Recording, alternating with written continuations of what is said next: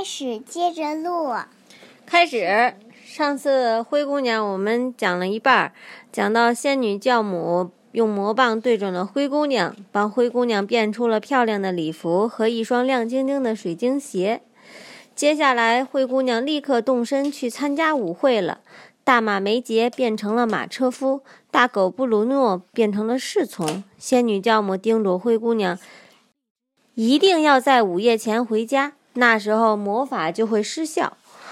一切就会变成原来的样子。在王宫中，一位接一位的女孩被叫上去会见王子。现在轮到安泰西亚和崔西里亚了，他俩一起在王子面前行屈膝礼。可是王子没有看他们，而是看向他们身后的一个人。灰姑娘出现在大厅的尽头，王。就是在这个那个这个房间的尽头，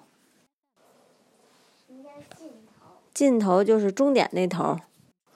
王子不假思索的来到她身边，她是自己一生中见过最美的女孩，她就是自己一直在等待的那个人。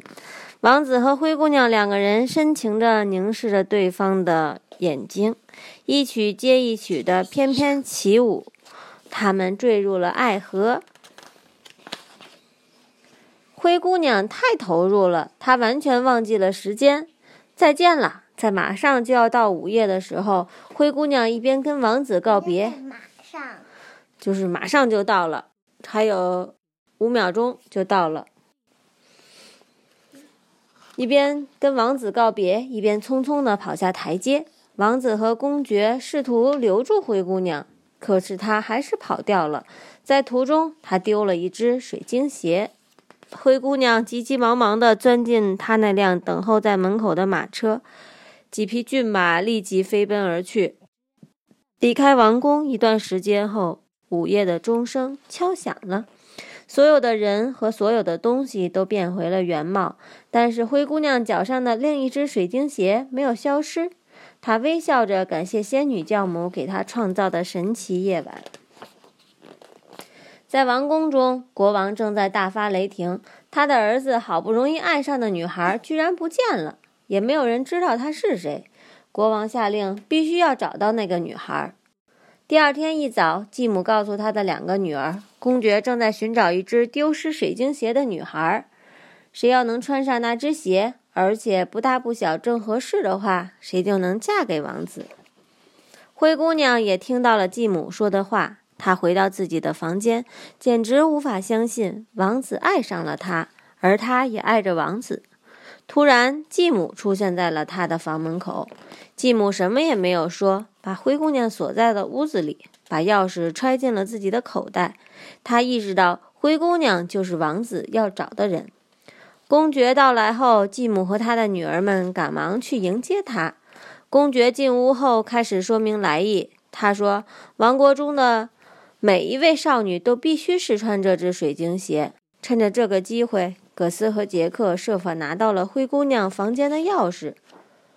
安泰西亚和崔西里亚都试过了，不过无论他们费了多大的力气。都没有办法把他们的大脚塞进这只精美的、小巧的水晶鞋当中。现在下差差这么多呢？嗯，差了一半儿。不是一半，是多半吧。嗯，就在公爵要离开的时候，灰姑娘出现在了楼梯口。她的动物朋友们及时的打开了她的房门，让她重新获得了自由。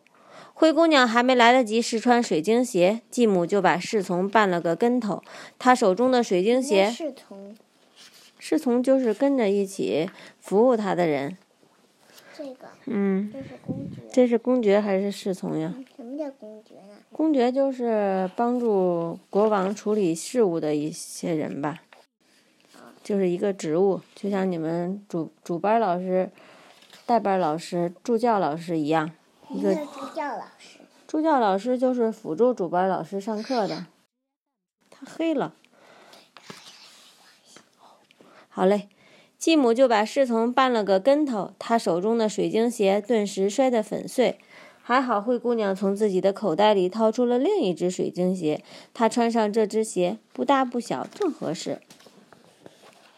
王宫里很快举办了盛大的婚礼，灰姑娘和王子终于结婚了，这让国王和灰姑娘所有的动物朋友都感到非常的高兴。